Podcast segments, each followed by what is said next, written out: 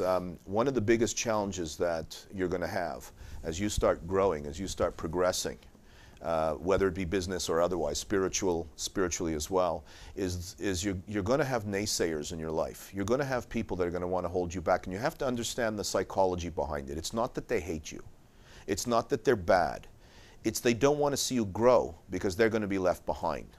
And it's really deeply uh, ingrained in them. It's a subconscious thing where they're going to try to pull the rug from under you and stop you from growing.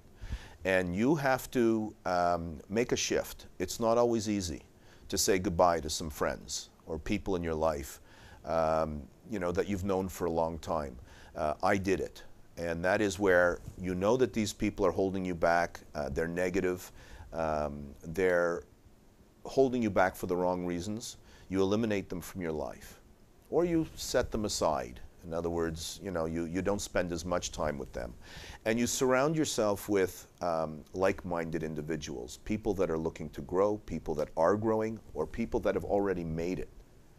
And, um, and spend, like this group here, I mean, hang out with these guys okay? And there's so many other groups like it. You know, when I go to Tony Robbins, and I'm thinking of that group we had in Fiji, there were 100 people. Strangely, I think half of them were doctors, right? but, but these were all people that were winners. And I say winners because, look, we all have our problems. We all have our crap. Every single one of us has issues, okay? From our past, from our, but when your attitude is right, and you say, listen, I want to be better. And every day I want to do a little bit more. And I want to fix this stuff. And I want to achieve. It's the only life I'm going to get. And I want to die with no regret. Okay? Nothing's going to stop you from doing that. But what will really help is if you meet others that are doing the same thing. And they support you, maybe hold you accountable. You can have accountability partners.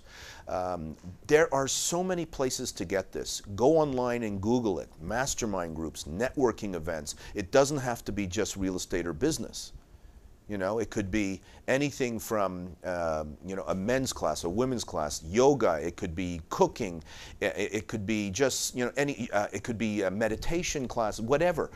Go to places where there's positive energy, where people are looking to grow and become better, better um, people in general, in all aspects of their lives, and hang out with them. I promise you, it makes your pathway so much easier.